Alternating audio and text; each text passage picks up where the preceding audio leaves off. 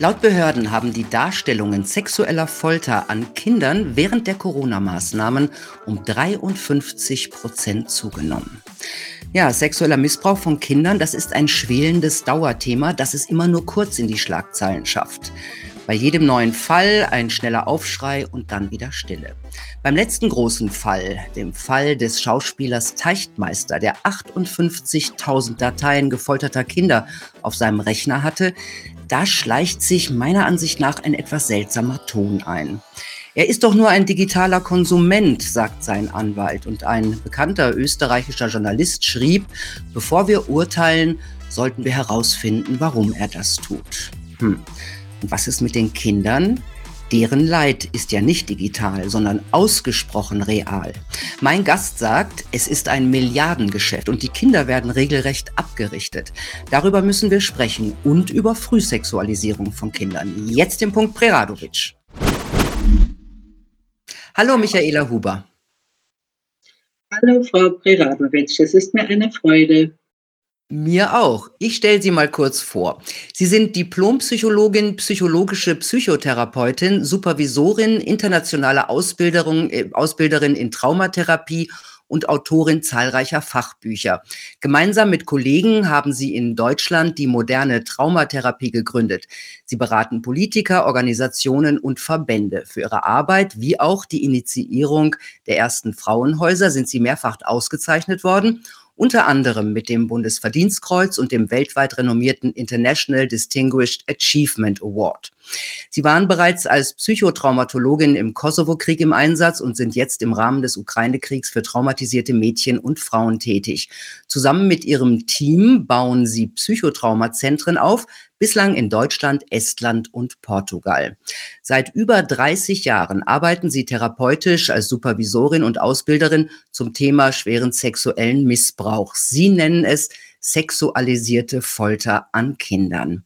Fangen wir mal mit dem Fall des Schauspielers Florian Teichtmeister an. Der hatte 58.000 Dateien von Kindesmissbrauch gehortet. Sein Anwalt sagt, er ist ja nur Konsument, es sei ja nur ein digitales Vergehen. Was sagen Sie? Naja, das sagen die Anwälte dann gern. Das ist so etwas wie, was man jemandem nachweisen kann, das ähm, geben wir zu. Dann räumt so jemand etwas ein und dann hört man auch schon auf, intensiver nachzuforschen oder das, was dahinter steckt, sich anzugucken. Und das könnte durchaus sein, dass äh, jemand auch aktiver Täter ist. Aha, also äh, kann man sagen, wie viel Prozent von, ähm, sagen wir mal, wir gehen jetzt mal von Männern aus, die äh, Kinder, also sexualisierte Kindergewalt sich auf Bildern und Videos anschauen, wie viel Prozent davon sind auch selber Täter, also missbrauchen selbst? Also von dem, was die Studien sagen, sind es ungefähr 40 bis 50 Prozent. Mhm. Also das heißt, wenn man sich das klar macht, ne, jeder zweite, der so etwas konsumiert, tut auch aktiv Kindern sexualisierte Gewalt an. Das muss man einfach mal so ganz klar sagen. Ja, äh, vielleicht muss man überhaupt sich überlegen, was das ist. Also wenn ich solche Bilder horte, dann benutze ich die zu was. Ähm, das ist zu zwei Zwecken sinnvoll. Zum einen machen die Täter das, um sich selbst zu stimulieren und weil sie immer wieder was Neues brauchen, ähm, brauchen die auch ganz viele unterschiedliche solcher Art Stimulantien für die Selbstbefriedigung. Also de facto gefällt es ihnen zuzusehen, wie Kinder wimmern, weinen, sich wegdrehen, erstarren, während sie angefasst, penetriert oder sonst etwas werden. Das muss man sich darunter vorstellen. Und dabei masturbieren diese Männer. Nur damit es mal ganz klar ist, was die machen. Ja? Mhm. Also dafür, als äh, auf gut Deutsch Wix-Vorlagen, werden diese Bilder verwendet. Und das Zweite ist, es ist eine Währung im Netz. Mhm. Das heißt, diese Bilder werden getauscht und ähm, dann heißt es, ich habe äh, sechs kleine Jungs, gibst du mir fünf kleine Mädchen oder umgekehrt. Damit sie neues ähm, Stimulationsmaterial haben. Mhm. Und ähm, äh, es heißt dann immer, ach, das sind ja nur äh, Bilder. Ähm, ja, das stimmt. Das meiste sind Bilder, aber es gibt auch eben eine ganze Menge Videos. Und da sieht man diese Folterszenen wirklich im Detail. Also sind 58.000 Dateien normal bei dieser Art von Konsumenten? Ja, das ist absolut normal. Es gibt viel, ähm, also Männer, bei denen man Terabyte über Terabyte äh, von solchen Dateien findet. Das ist eher normal, ja. Sind diese Täter therapierbar? Das kommt drauf an. Also äh, es gibt welche, die irgendwann im Laufe dieser Entwicklung merken, ähm, äh, ich mache etwas, das ist juristisch problematisch, ich könnte dafür ins Gefängnis kommen, es ist äh, mir selber unangenehm, irgendwas stimmt mit mir nicht und suchen Behandlung auf. Also da kann man von Glück sagen, wenn die bei der, beispielsweise bei der Charité kein Täter werden, in diesem Projekt oder anderen auftauchen. Es gibt aber eine ganze Menge, die so viel Lustgewinn daraus ziehen, dass sie das tun, was sie tun, dass sie ähm, sozusagen eine schlechte Prognose für die Therapie haben, selbst wenn man ihnen mehr oder weniger eine aufnötigt, damit sie dann äh, bestimmte Vergünstigungen kriegen, ähm, dass sie sozusagen Zwangstherapien machen müssen. Die nutzen durchaus ein bisschen was, aber da hält man die Leute eher unter Verhaltenskontrolle. Du willst dich wieder einfahren, also musst du das und das und das an Auflagen machen. Allerdings sind die Leute so heimlich drauf, das machen sie nämlich die ganze Zeit schon, dass sie sich das so aneignen, dass sie, äh, dass sie so verdruckst sind, dass sie so hinterher spionieren, dass sie Zwangsfantasien haben, dass sie äh, lüstern äh, Kindern hinterher gucken und so weiter. Sie sind die Heimlichkeiten so gewohnt, dass sie meistens auch nicht so schnell davon lassen. Und das äh, macht die Überprüfung und Bewachung dieser Art von Tätern auch schwierig. Mhm. Sie haben es ja gerade gesagt, für diese Bilder sind ja Kinder ganz real missbraucht worden. Äh, wie, wie, wie sieht das aus? Sind das eher Einzeltäter in der Mehrzahl oder welche Strukturen gibt es bei diesen Pädokriminellen? Naja, sehr, sehr viele Einzeltäter. Das ist schon so. Ähm, sehr viele familiäre Zusammenhänge. Also ein äh, Vater, Onkel, äh, älterer Bruder kommt auf die Idee, nicht nur das Kind selbst zu quälen, sondern es auch zu fotografieren und ähm, zu filmen vielleicht auch und das ins Netz zu stellen, meistens ins Darknet, aber es gibt auch über das normale Netz ein, etliche Wege, wie man sich da durchklicken kann, äh, bis man zu solchen Seiten kommt. Und dann ähm, äh, merkt man, dass man äh, sehr angeregt zum Beispiel ähm, Kunden gewinnen kann. Das heißt, äh, äh, das, dahinter steckt noch ein Kind. Kann ich das haben? Und sobald irgendwo jemand weiß, das ist bereits ein Kind, das äh, sexuell gequält wird, ähm, versuchen auch professionelle Täter dahinter zu kommen. Die ähm, die gucken, dass sie dem, wenn sie den persönlich kennen, dass sie dem sagen, ähm, hier, du willst doch den, den neuen Mercedes äh, da haben, äh, ich gebe dir den ein bisschen billiger, lass mir doch mal die Kleine übers Wochenende oder wenigstens am Abend. Und, äh, oder in den Ferien, ich kümmere mich auch die, um die. Ja? Und äh, äh, wenn irgendwann, das ist, das ist sozusagen der, das persönliche Umfeld, dann gibt es das professionelle Umfeld, um die äh, durchs Netz, dass sie versuchen, äh, so in Chats reinzukommen, die Täter, dass sie versuchen, die ähm, äh, die Kinder irgendwie zu sexualisiert so anzusprechen. Grooming nennt man das, umwerben und so einschmeicheln und sagen, komm, äh, zeig mir doch mal, wie du untenrum aussiehst, mach mir doch mal ein Foto, ist ja nur für mich. Und ähm, dann anfangen, das Kind zu erpressen, äh, ein, ein Treffen zu vereinbaren. Übrigens, ein ganzer Teil dieser Täter tut am Anfang so, als wäre es ein Mädchen. Ja? Mhm. Und äh, wir erleben, dass diese Art, die auch teilweise als Lockvögel eingesetzt werden, Jugendliche auch, ähm, dass die äh, die Kinder versuchen zu treffen, zu bewegen und dann sind da auch noch andere und dann hat das Kind sehr, sehr schlechte Karten. Denn wenn es dann irgendwann mal wirklich schwerst zugerichtet wird, auch im Sinne von Schweigegeboten, Todesdrohungen, auch Drohungen gegen die Angehörigen oder dass das Lieblingstier getötet wird, ähm, dass der Schwester was passiert, ähm, dann hat man ein Kind auch reingezogen in einen oft jahrelangen ähm, Zusammenhang von Qualen, ähm, wo das Kind dann gar nicht mehr zu erkennen geben wagt, was ihm passiert ist. Das heißt, weil viele Menschen fragen sich ja, äh, warum kann das dann so lange gut gehen? Warum äh, sagen die Kinder nichts? Warum wehren sie sich nicht? Aber die werden auch ja durch Angst abgerichtet. Kann man das so sagen? Ja, schon wenn es nur der Papa ist, nicht? Also der sagt dann, ähm, Mensch, du willst doch nicht, dass ich ins Gefängnis komme. Oder die Mama wird krank. Ja, das ist die primitivste Form.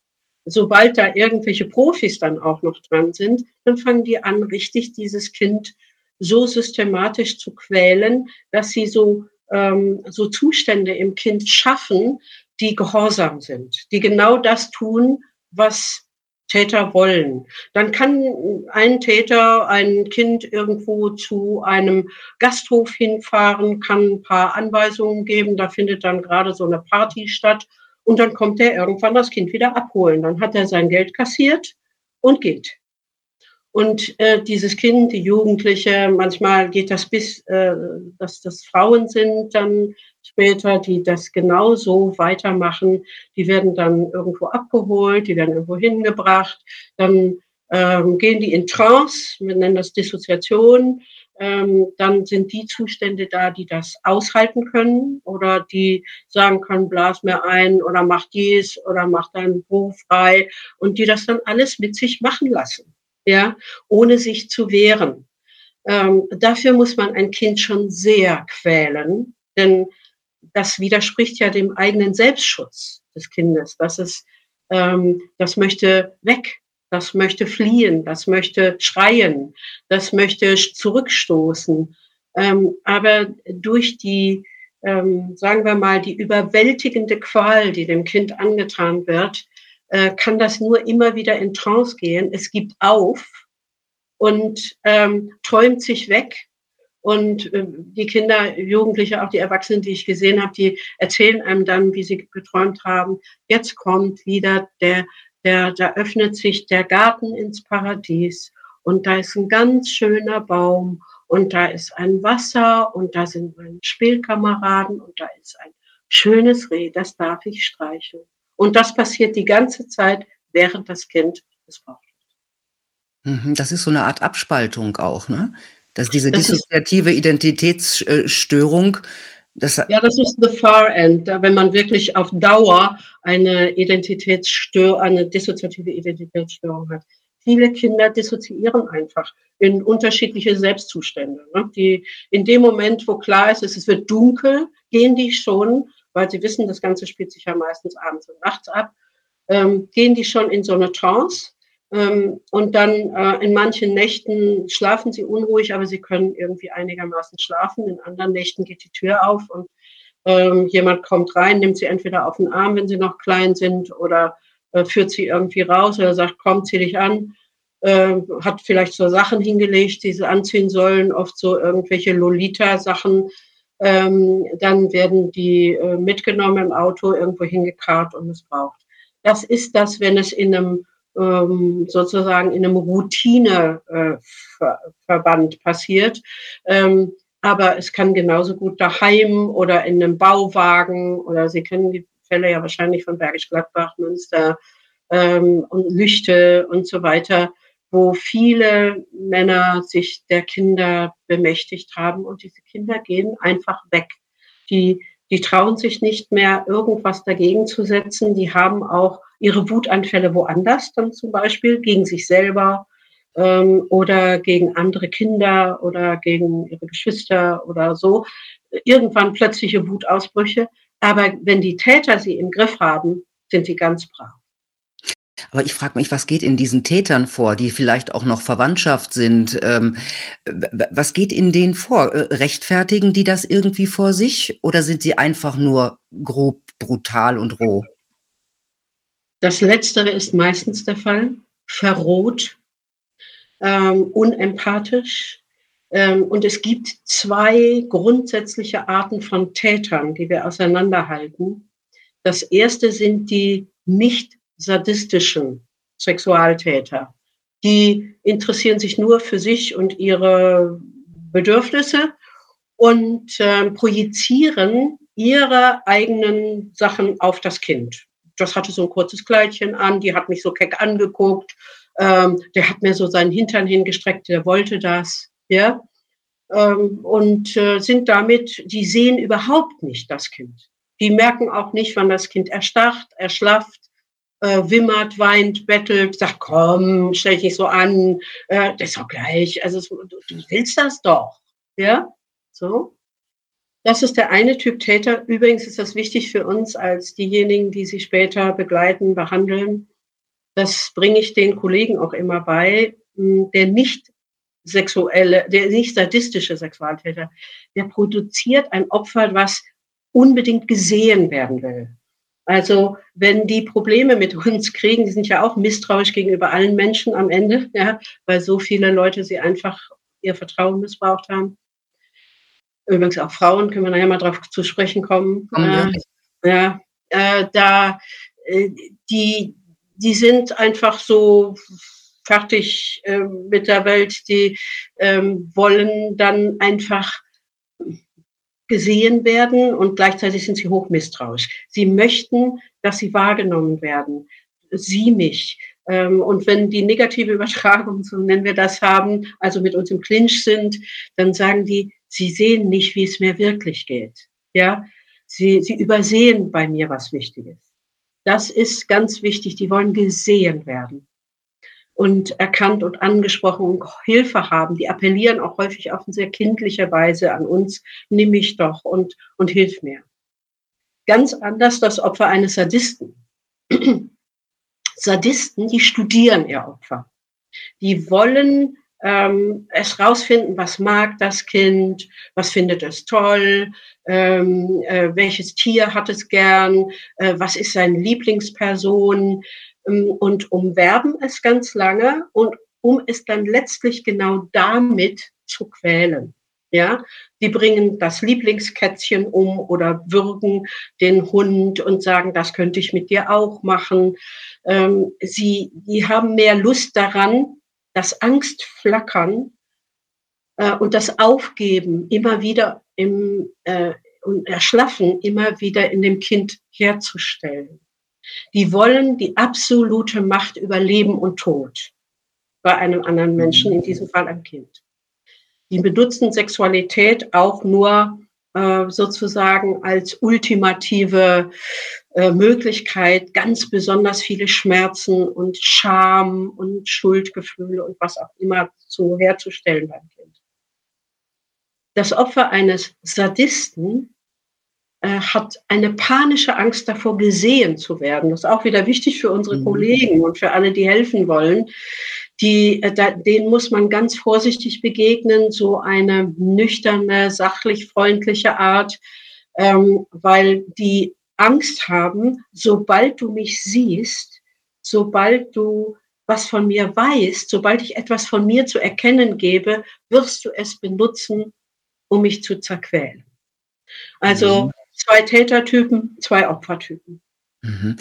Das sind ja unfassbar einschneidende Erlebnisse und Traumata in diesen kindlichen Seelen. Und ich frage mich, wie kann man das therapieren? Mühsam, langwierig ähm, und äh, behindert durch alle Institutionen unseres öffentlichen und politischen Lebens. Das kann Inwiefern? man so sagen. Inwiefern? Es ist so, ähm, wenn Opfer ähm, Therapie wollen, müssen sie schon darum kämpfen.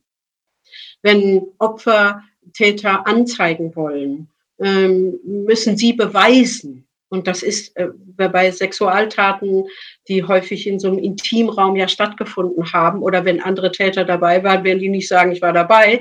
Ja, es sei denn, man ist ihnen gerade auf die Schliche gekommen. Ähm, man hat sie gerade über währenddessen sozusagen, das passiert sehr selten, mal erwischt. Also normalerweise ist es so, das Opfer muss immer selber beweisen, dass es glaubwürdig ist, dass man ihm glauben kann. Und das macht eine zweite Qual, kann man schon so sagen, für die meisten, die versuchen, Gerechtigkeit und Heilung für sich zu finden. Ja, ich kann es mir fängt schon an damit, Entschuldigung. Ja, jemanden zu erzählen. Ja, es fängt schon damit an, Entschuldigung, dass sie überhaupt mal sich äußern und jemandem sagen, es geht mir nicht gut. Ähm, der, ich will nicht zu dem Onkel so und so. Und ähm, ganz häufig sind die Kinder dann in einem Umfeld, in dem die anderen haben anderes zu tun und man sagt dem Kind, ach komm jetzt. Also ich muss jetzt arbeiten gehen, ich muss dich zum Onkel oder zur Opa, zur Opa bringen. Ja, stell dich nicht so an, so ungefähr. Dann hast das Kind schon mal wieder, hat einen ersten Versuch gemacht, schweigen. Und dann geht es, versucht einem Lehrer was zu, äh, ne, also über sein Verhalten. Die meisten Kinder sagen nichts, sie zeigen das über ihr Verhalten. Ja, die sind, die reiben sich äh, sexuell dauernd irgendwo. Ähm, sie haben, ähm, sie sind meistens sehr verdruckst. Eher die, äh, die Mädchen, die implodieren. Die Jungs, da kann das manchmal sein, dass sie so explodieren und so ADHS-Diagnosen äh, bekommen. Ne? Das äh, geht über Tisch und Bänke und ist überhaupt nicht lebendig, ein aggressiver Junge und so. Wenn ein Jungen sowas passiert ist, da weiß der auch nicht, wohin mit sich. Und die, die versuchen erstmal Leute zu kriegen, die ihnen helfen. Das ist schon, also so erfahrungsgemäß sieben bis neun Leute hat ein Kind angesprochen, vergeblich, bis es irgendwann mal jemand hört und sagt, sag mal Kind, ähm, ich koche dir mal Kakao, setze ich mal in eine Ecke, ähm, irgendwie hast du Kummer. Und ganz langsam muss man dann das Vertrauen des Kindes gewinnen. Man darf nicht überreagieren und so weiter. Ja, sonst äh, wird das Kind erst recht gequält und dann sagt es nichts mehr. Oder äh, in Kindergärten melden die Eltern, die dann vielleicht Mittäter oder Täter sind, das Kind ab und ziehen in anderen irgendwo anders hin und dann ist das mhm. Kind weg und so weiter. Und dann wirklich muss das Kind immer wieder, das, die vielleicht dann eher schon jugendlich ist, ähm, äh, zu erkennen geben, es geht mir schlecht. Dann kriegen die Diagnosen wie Borderline, Depression, Angststörung, Essstörung. Das ist so das, hm, das Grob. Mhm. Und dann ähm, kommen die vielleicht in die Kinder- und Jugendpsychiatrie, wenn sie sehr, wenn sie einen Suizidversuch gemacht haben äh, oder sich sehr verletzt haben und bis dann mal klar ist, das und das und das und das ist der Hintergrund dafür, dann geht es vielleicht los, ja, da muss doch angezeigt, da muss doch was gemacht werden, dann wird vielleicht auch über, auch da wieder hektisch agiert. Äh, das Kind wird vielleicht von irgendeinem Verwandten vor Gericht gezerrt, haben wir auch erlebt. Ähm, und da will es dann gar nichts sagen oder sagt, vor lauter Entsetzen oder weil es immer noch von den Tätern in, unter Druck gesetzt wird, nein, das habe ich, das ist nicht, nein, nein, nein, nein. Und dann wird die Akte wieder geschlossen. Das Kind hat gelogen oder die ne, Jugendliche oder später mhm. Frau hat, das, ist, das stimmt alles gar nicht. Und das heißt, jetzt dann entsteht sozusagen so eine Art Krankenakte im Gesundheitswesen, und ähm, nebenher gibt es die ganzen sozialen Auffälligkeiten und so weiter, Schwierigkeiten, sich zu konzentrieren und, und, und. Und ganz allmählich äh, kommt dann vielleicht das Kind, die meisten decken übrigens äh, die sexuelle Gewalt in der Kindheit erst zwischen 25 und 40 auf. Das muss man mal wissen, ja. Deswegen haben wir verlängert die ähm, Zeiten, in denen man äh, anzeigen kann. Mhm. Dann sind die unabhängiger unabhängig genug, sozusagen stabil genug, weg von den Menschen, die ihnen, die sie ausgeliefert oder nicht hingeguckt oder was auch immer oder ihnen was getan haben. Dann fangen die erst an, wirklich aktiver aufzudecken. Und dann, ähm, ja, wenn sie dann anzeigen, äh, dann ist es ja schon lange her. Dann sagt der Richter, ja, alles, was lange her ist, da machen wir ein Glaubwürdigkeitsgutachten. Mhm. das Glaubwürdigkeitsgutachten ähm, wird dann aussagepsychologisch gemacht. Das heißt, irgendwann hat dieses Kind, Jugendlicher, eine Aussage gemacht. Dann muss es das wiederholen und wiederholen und wiederholen und wehe, wehe, wehe, es weicht von dieser Auszählung, was ihm passiert ist, in irgendeiner Form ab.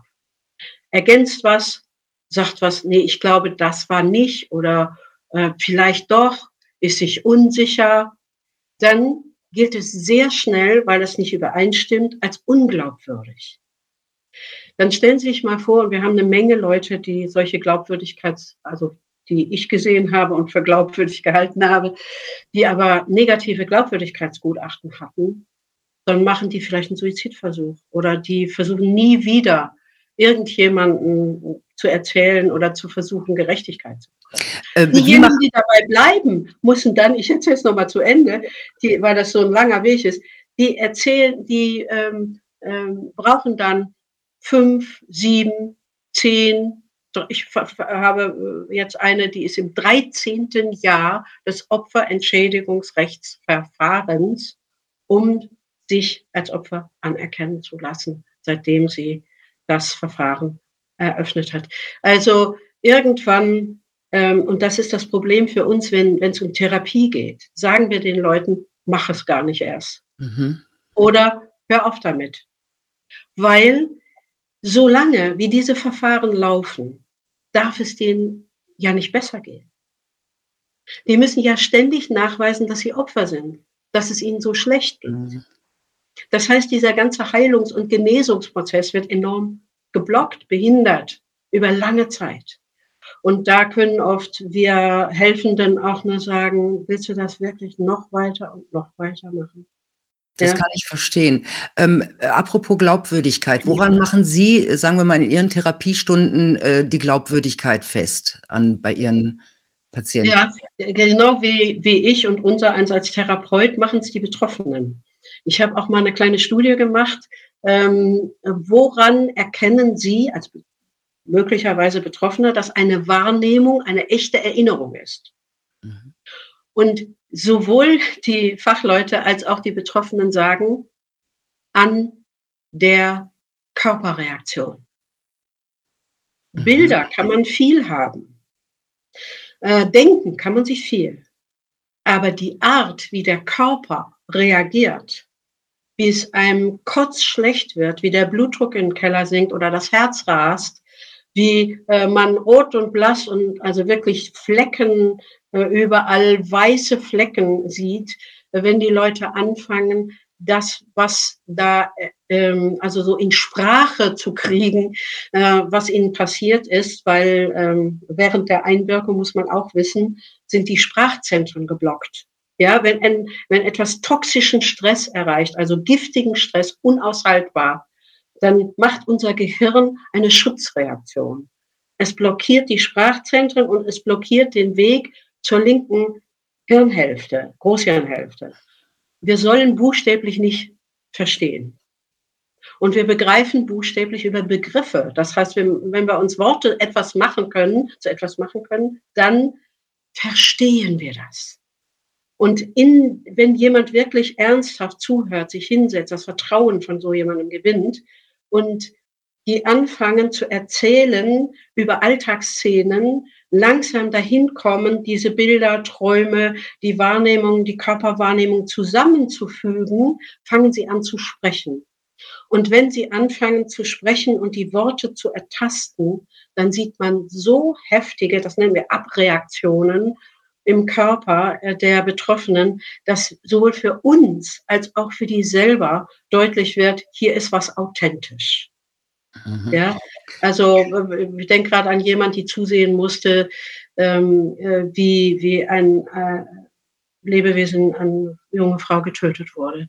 Äh, wenn man ähm, wenn man sieht und sie beschreibt auch, wie dieses getötete Lebewesen nach und nach reagiert hat, als sie immer mehr äh, dem Tod entgegenkam. Das sind Schilderungen und das sind Reaktionen, die man sieht bei den Betroffenen. Da wissen sie genau, das, was die jetzt sagt, das hat die wirklich erlebt. Ja, das ist das Problem bei allen, wenn die vor Gericht oder irgendwie am Gutachter sitzen, hm. dann versuchen die sich zusammenzureißen und dann sind die entweder, erzählen die die Dinge wie die Wasserstandsmeldungen, dann äh, wirken die unglaubwürdig, weil die Emotionalität fehlt. Oder die geraten derart außer sich, dass sie wegkippen, äh, davonlaufen, abbrechen müssen zwischendurch. Ähm, und dann heißt es, naja, also äh, ich konnte das Gutachten ja gar nicht ordentlich zu Ende führen. So. Ja? Ähm, und sehr häufig wird dann überdies, wenn man einem solchen Gutachten widerspricht, in der nächsten Instanz nur nach Aktenlage geguckt, etwa ob, ob die Person genau das gesagt hat, was normalerweise andere Leute in derselben Person, in derselben Situation auch sagen, oder ob sie sich widersprochen hat. Dann ist das Zweitgutachten, guckt nur die Akte an und sagt dann wieder, ja, da gibt es Widersprüchlichkeiten. Und damit ist der Fall erledigt. Mhm. Die, die meisten OEG-Anträge werden abgelehnt. Ja, und dabei machen nur etwa ein Zehntel der Leute, die Gewaltverbrechen erlebt haben, überhaupt einen, einen Versuch, sich als Opfer von Gewalt ähm, anerkennen zu lassen. Das heißt, die Dunkelziffer ist in diesem Bereich auch enorm mhm. hoch. Wie in allen Gewaltbereichen. Noch höher ist sie natürlich im ganzen Bereich, wo Sexualität eine Rolle spielt. Und das hat etwas damit zu tun, dass das so ungeheuer schambesetzt ist. Mhm. Man will das nicht erlebt haben. Ja, als ich ähm, im, im Kosovo nicht war. Zu, nicht, nicht zu vergessen, viele wollen es auch nicht hören. Ne? Viele wollen es auch nicht hören. Ja, genau. genau. Viele sind dann, im, im Kosovo habe ich was erlebt, was ich auch später in anderen Bereichen, anderen Ländern gesehen habe. Ähm, da habe ich ein Projekt begleitet, da war klar, alle waren betroffen, die waren aber ähm, Ärztinnen, äh, Juristinnen, Sozialarbeiterinnen und ähm, die, die bauten ein Projekt auf, ja, und ich musste sozusagen, deswegen war ich da engagiert worden, ähm, äh, weil klar war, die haben alle sowas selbst erlebt. Ähm, äh, wie lernen die das? Ne? Learning by doing. Also ich, ich habe denen dann sozusagen über Lernen und Selbsterfahrung bin ich dann näher gekommen. Die konnten alle möglichen Dinge von Verletzungen und Qualen, die sie gesehen haben, wie Kinder gequält wurden, wie Angehörige verschwunden sind, etc., konnten die alles erzählen. Nicht sexuelle Gewalt. Nach anderthalb Jahren habe ich da gesessen und habe gesagt, so meine Lieben, ich hatte wirklich das Vertrauen dieser Frauen. Ich gehe jetzt mal raus und jetzt fangt ihr an, über eure sexuellen Gewalterfahrungen zu reden. Das war absolut tabuisiert. Und nach anderthalb Jahren zaghaft kamen die damit um die Ecke. Ja, mhm. äh, ich habe das so häufig gesehen. Ähm, das ist ein Bereich, in dem so ein, ein Schamdeckel oben drauf sitzt bei den Leuten, dass sie sich nicht trauen, ähm, sich anzuvertrauen. Und deswegen ist es so wichtig, dass wir bedarfsgerechte Psychotherapie für die kriegen. Das heißt, die machen einen Therapieversuch, noch einen Therapieversuch. Da geht es um die Essstörung, um die Angst, um die Depression, um Burnout oder sonst was, Mobbing. Und irgendwann ähm, kommen die bei irgendjemandem, haben sie so viel Vertrauen, dass sie sagen, und äh, ich habe auch schlimme Sachen und so und ich glaube, äh, es hat auch was mh, hm, Drucks, Drucks, ja. Und dann braucht man noch mal Zeit, noch mal 200, 300 Stunden, vielleicht noch mehr. Die kriegen wir nicht. Mhm. Ja? ja, es gibt ja eh viel zu wenig Therapieplätze für Kinder. Aber kommen wir jetzt zu diesem großen systematischen äh, Missbrauch. Die Sängerin Alanis Morissette, die hat diese Woche äh, mit einer Bemerkung Aufsehen erregt. Sie hat in einer Dokumentation gesagt, dass die Unterhaltungsindustrie von einer pädophilen Elite geführt wird, die routinemäßig Kinder missbraucht und vergewaltigt. Wundert Sie so eine Aussage? Nein. Das gibt es, die ganze MeToo-Bewegung hat das ja in Amerika und auch überall deutlich gemacht ähm, die Art, wie, ähm, also zum Beispiel in Hollywood, ja, ähm, routinemäßig ähm, die äh, Herren äh, sich über die Kinder und die Frauen hergemacht haben, ähm, das ist ja immer nur noch mal in Einzelfällen und dann gab es mal so kleine Wellen äh, deutlich geworden. Ähm, ich glaube, dass wir in einer Gesellschaft sind, in der tja, es so einfach ist. Ich erinnere mich gerade an eine Kollegin, Anna Salter, ähm, eine amerikanische Kollegin, die hat gesagt, wenn du das perfekte Verbrechen begehen willst, musst du Kinder missbrauchen. De facto wird vielleicht einer von 1000 wirklich verurteilt. Und wenn ein Verbrechen nur eine Verurteilungsrate von ein Promille hat, dann ist das de facto straffrei. Mhm. So ist diese Gesellschaft, äh, mhm. Äh, funktioniert so. Jeder weiß das. Und in, in dieser Pornografisierung, die wir in den letzten 20 Jahren so erlebt haben, zunehmend immer mehr, und das Netz hat da eine wichtige Rolle gespielt, immer noch, erleben wir, äh, dass die Verrohung in der Hinsicht auch immer weiter zugenommen hat. Wir sehen das an den Anzeigeraten. Wir sehen das, dass 21, 2021 über 100 Prozent mehr Verfahren als im Jahr davor für ähm, äh, Besitz und Verbreitung kinderpornografischer Schriften, ja, mhm. oder Bilder und so weiter ähm, Verfahren gegeben hat. Also es ist, die Dunkelziffer ist unendlich hoch, ähm, weil die Opfer sich nicht trauen, weil die so einen langen Weg mhm. haben, die Täter so agieren können. Ja, und, und teilweise. Überall, wo Macht ist, überall, wo Macht existiert. Genau. Im Sport, gucken Sie mal, was jetzt gerade beim Schwimmen, Judo ähm, äh, und anderen Bereichen rausgekommen ist, wie viel in diesen Vereinen die Trainer, sexualisierte Eiskunstlauf, ja, Kirche. Äh, Kirche, natürlich. Mhm. Ein, ein ganz riesiges Feld, ja, ähm, ein, ein gigantisches Drama. Ähm, ich war eine äh, Zeit lang äh, in dieser Kommission für die Anerkennungsleistung. Man hält es ja schier gar nicht aus, äh, zu sehen, wie systematisch in der katholischen Kirche in diesem Fall ähm, äh, wirklich weggeguckt worden ist, wie die Priester, Kapläne, andere Kirchenangehörigen, auch Nonnen, ähm, die Kinder gequält haben und jeder hat es gewusst im Grunde. Und noch ein Kind und noch ein Kind und noch ein Kind. Mhm. Und dann werden sie höchstens versetzt. Das, das darf so nicht bleiben. Es, nee. es darf in dieser ganzen Gesellschaft nicht bleiben, dass wir die Qual dieser Kinder nicht sehen. Sie haben gerade Nonnen auch erwähnt. Kommen wir mal zu den Frauen. Ähm, meistens reden wir von Männern, wenn es um Kindesmissbrauch oder sexuelle Folter von Kindern geht. Hm, wie sieht es denn mit Frauen aus als Täterinnen? Ja, grauenvoll. Äh, wo wir gerade drüber sprechen, fällt mir ein, dass Andrew Wax, ähm, ein, das war ein amerikanischer Kinderrechtsanwalt, dem verdanken wir übrigens die Videovernehmung. Der hat in der Clinton-Regierung, unter der Clinton-Regierung dafür gesorgt, seine Frau war Staatsanwältin, dass wir, äh, dass die Kinder nicht äh, den, dem Täter ausgesetzt sein müssen vor Gericht. Ne? Und der hat mal irgendwann in einem Interview gesagt, ich will das nicht schmälern, was Männer Kindern antun. Aber wenn sie die ultimative Qual in den Augen der Kinder, der missbrauchten Kinder sehen wollen, dann müssen sie sie nach ihren Müttern fragen.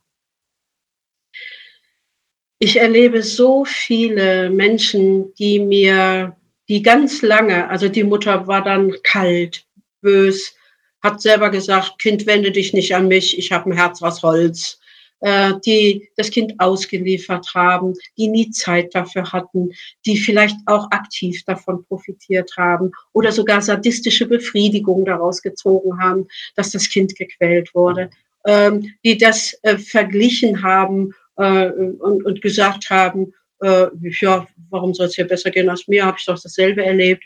Oder die dem Täter noch die, die Hand aufs Knie legen und sagen, äh, also du musst nicht äh, immer alles darauf eingehen, was dieses Kind macht. Das eigene Kind, drei Jahre alt. Ja.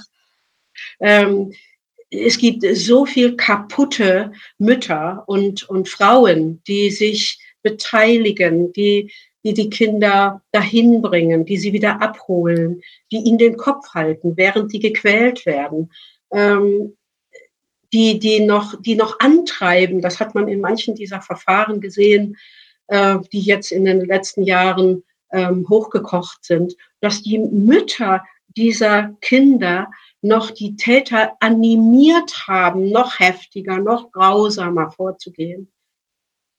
Ähm, ich, ich glaube, wir haben alle ein falsches Bild von, ähm, von Frauen als Mütter. Wir glauben, die sind alle toll und gut und unschuldig und haben nichts gewusst und haben sich auch, die, die konnten das auch nicht wissen. So ist es sehr häufig nicht. Das kann man deutlich sagen. Puh, ja, das ist harter Tobak. Ähm, jetzt möchte ich noch mal zu einem vielleicht leicht verwandten, aber doch ganz anderen Thema kommen, das in Deutschland auch Streitthema ist. Und das ist diese Frühsexualisierung von Kindern in der Schule jetzt auch, was ja vorangetrieben wird, auch von dieser, sagen wir, Woken-Bewegung. Ähm, da werden schon kleine Kinder gedrängt, sich mit Transsexualität auseinanderzusetzen. Sie sollen darüber nachdenken, ob sie im richtigen Geschlecht sind und das sogar bei Bedarf wechseln können. Es wird ihnen sogar nahegelegt, so nach dem Motto, dein Arzt kann dir auch Pubertätsblocker geben und so. Also mich persönlich irritiert das zutiefst. Und wie sehen Sie diese frühe Beschäftigung mit Sexualität und Geschlecht? Ich habe nichts dagegen, wenn man Kindern sagt, kein Küsschen auf Kommando. Das finde ich eine gute Form, äh, Kindern zu sagen, äh, du musst nicht etwas, wenn was auf dich zukommt und jemand komisch wird und will was von dir, das, äh, das darfst, da darfst du Nein sagen, du musst das nicht machen. Ja? Äh, wenn man Kindern aufdrängt, ähm, Sexualität in allen möglichen Formen kennenlernen zu müssen, dann überlege ich mir, ob ich das nicht Kindesmissbrauch finde. Ja, ist die Frage auch, wie, inwieweit sind diese Kinder, Sechsklässler überhaupt schon bereit, kopfmäßig, Kindergartenkinder. Ich sehe diese ja. Fälle in Kindergärten. Ähm, da werden dann, dann kommen dann irgendwelche diversen Eltern und wollen äh, dass die Kinder ganz bestimmte Bücher lesen, in denen sie explizit, nicht nur explizite genitale Sexualität erfahren, wie das ist, wie das geht, wie das aussieht, was da rauskommt, sondern dass sie auch ähm, sozusagen ähm, alle anderen Varianten bekommen und sich ganz früh fragen lernen, bin ich auch wirklich ein Mädchen? Bin ich auch wirklich ein Junge? Ich halte das für geradezu verbrecherisch. Ja, ich stelle mir das auch in der, in der Pubertät ganz schlimm vor. Kein Kind ist in der Pubertät mit sich im Reinen, ja. Und ähm, also jeder hadert, man ist so zwischen Kind und Erwachsen, man ist nicht Fisch, nicht Fleisch. Und die wenigsten sind super glücklich in dem Alter. Das heißt, wenn mir dann jemand kommt und sagt, hey, vielleicht bist du im falschen Körper, dann kann man das als Kind vielleicht als Strohhalm nehmen, ja, oder als Ju Jugendliches. Und ich meine, so, solche, solche Geschlechtsumwandlungen sind ja, sind ja keine Peanuts. Also, also dass Identitätsprobleme in dieser Gesellschaft ein riesiges Thema sind, ist offensichtlich. Dass sie es Kindern und Jugendlichen aufnötigen oder zumindest ihnen sehr intensiv anbieten, halte ich für grundlegend falsch. Mhm. Kinder sind automatisch spielerisch drauf ich, ich erlebe äh, panische Väter, weil der Junge gerade seine rosa Periode hat, ob er jetzt äh, vielleicht doch schon zeigt, dass er eigentlich, äh, und ich sage, hören Sie mal zu, warten Sie mal ein bisschen ab. Vielleicht kriegt er auch noch seine blaue Periode wie, der, wie Picasso und dann äh, wird sich das äh, alles verändern. Äh, lassen Sie dem Jungen doch einfach seinen Experimentierdrang. Das ist vielleicht ein ganz kreatives Kind. So. Und ähm, was uns entsetzt als Fachleute ist, dass gut 80 Prozent derjenigen Jugendlichen, Kinder und Jugendlichen, die darüber ernsthaft nachdenken, ihr Geschlecht zu wechseln, Mädchen sind. Mhm. Da stimmt doch etwas nicht. Ja, ja seltsam, Mädchen, Mädchen, die ähm, sich so unglücklich fühlen, und ich habe das oft erlebt, dass ähm, Menschen, die auch sexualisierte Gewalt in der Kindheit erlebt haben, dann gesagt haben, ich will mir die Brüste abschneiden lassen, ich will ähm, mein Geschlecht wechseln. Ähm, als 95 mein Buch über multiple Persönlichkeiten rauskam, da kriegte ich Waschkörbe voll Post. Damals gab es ja noch kein Internet. Der, der Postbote sagte, haben Sie im Lotto gewonnen oder äh, gibt es bei Ihnen Freibier? Ähm, und da hat die Hälfte dieser Post waren Leute, die gesagt haben, ich habe sowas auch. Die waren nicht alle dissoziative Identität, aber die haben gemerkt, dass sie unterschiedliche Selbstzustände haben. Ja, und die andere Hälfte waren Fachleute, die gesagt haben, Gott sei Dank gibt es noch jemand außer mir, der sich da mit dieser Frage beschäftigt. Ich habe da so Patienten, ich habe gedacht, ich bin der Einzige. Ja, und die ähm, darunter unter den Briefen waren eine ganze Reihe äh, von Leuten, die gesagt haben, jetzt weiß ich endlich, was mit mir los ist. Also die mir deutlich gemacht haben, sie haben ein Identitätsproblem mit unterschiedlichen Selbstzuständen. Oder sie schrieben, ich habe, äh, ich habe all das durch, aber ich habe die weibliche Stimme in meinem Kopf nicht töten können. Ähm, oder einer schrieb, äh, ich habe ihr Buch gelesen, habe ge das Gefühl gedacht, in einem dunklen Zimmer wird der Rollladen hochgezogen. Es ist mir klar geworden, dass es etwas mit meinem inneren unterschiedlichen Sein zu tun hat und nicht damit, dass ich wirklich eigentlich das andere Geschlecht habe. Und ähm, diese ganzen ähm, Geschichten, die jetzt aufkommen, halte ich für tiefe, ernstzunehmende Identitätsfragen die müssen auch auf der Ebene beantwortet werden, dass Menschen nach Identität suchen. Wenn wir denen jetzt die Self-ID geben, ihnen die Möglichkeit geben, äh, einmal im Jahr darf sein Geschlecht äh, neu bestimmen, ähm, dann wird gerade die extrem selbstunsicheren. Und genau die trifft es, ja, die ohnehin schon ganz wackelig sind, die versuchen sich irgendwo festzukrallen und irgendein kleines Tütchen Identität, ich bin jetzt ein Ens. Ja, und das muss ich dann sein. Und da habe ich meine kleine Gemeinde, meine kleine Blase im Internet und da habe ich eine Zugehörigkeit mhm. und das darf ich jetzt sein. Ja, ähm, ich finde, wir müssen diesen Diskurs wieder öffnen und wir müssen die, diese Basics wieder klar machen. Ja, ähm, also deine Chromosomen bestimmen das. Äh, es gibt ein paar Aberrationen in den Chromosomen. Das sind so ein paar durcheinandergewirbelte Naturgeschichten, die gibt's überall. Aber normalerweise gibt es Frauen und Männer. Ja, und alles dazwischen. Es gibt Intersexuelle, das ist klar, das ist eine, eine, eine Twitter-Geschichte. Aber die Leute, die jetzt alle was anderes sein wollen, die sind zum allergrößten Teil mit einer schweren Identitätsunsicherheit geschlagen. Und das so zu tun, als sei das was Biologisches, auf derselben Ebene wie Biologie, halte ich für grundfalsch. Ich kann mir auch vorstellen, dass in, nach so den letzten drei Jahren, den Zeiten, in denen Menschen ja auch sehr verunsichert wurden, in denen sie sehr viel, in denen ihnen sehr viel Angst gemacht wurde, dass da äh, sowas vielleicht sogar noch eher triggern kann, ne? dass man sagt, ähm, du bist ein du bist vielleicht ein anderes Geschlecht oder so. Was ja. meinen Sie? Ganz typischerweise sind es diejenigen, die schon viele Vorbelastungen hatten, mhm. die, äh, die sich die einen kurzen Weg suchen. Ja, mhm. so eine, so eine Eindeutigkeit, wo sie sich so zusortieren können und sagen, das ist es jetzt. Ja, wenn ich mir die Brüste abschneiden lasse, das ist die Lösung. Oder äh, ein Mann mit äh, Schuhgröße 54 und einem Bart und, und zwei Meter groß äh, sagt, nenn mich Jasmin, ähm, den kleinen Klaus, den gibt's gar nicht mehr. Wir erleben übrigens typischerweise, dass in den Psychotherapien, wenn die diese fixe Idee haben, ähm, dass die gar nichts hören wollen von dem kleinen Mädchen oder dem kleinen Jungen, der sie mal waren. Das fällt mir immer sehr auf. Und ich rate auch in der Supervision, wenn jemand solche Begleitungen macht, ähm, dann immer dazu, die Betroffenen danach zu fragen und das einzubeziehen, dass sie deswegen trotzdem der kleine Junge oder das kleine Mädchen in sich haben, mhm. das so war, wie es nun mal war. Ja, äh, Pierre Janet, ein, ein Psychiater in Frankreich, hätte gesagt, das ist eine Symptombildung, eine fixe Idee. Aber ein Symptom ist wie bei einem Krimi. Wenn man das gut liest, kommt man schnurstracks auf das eigentliche Problem zurück, nämlich unbewältigte Lebenserfahrung. Vielleicht sollten wir dahin zurückkehren.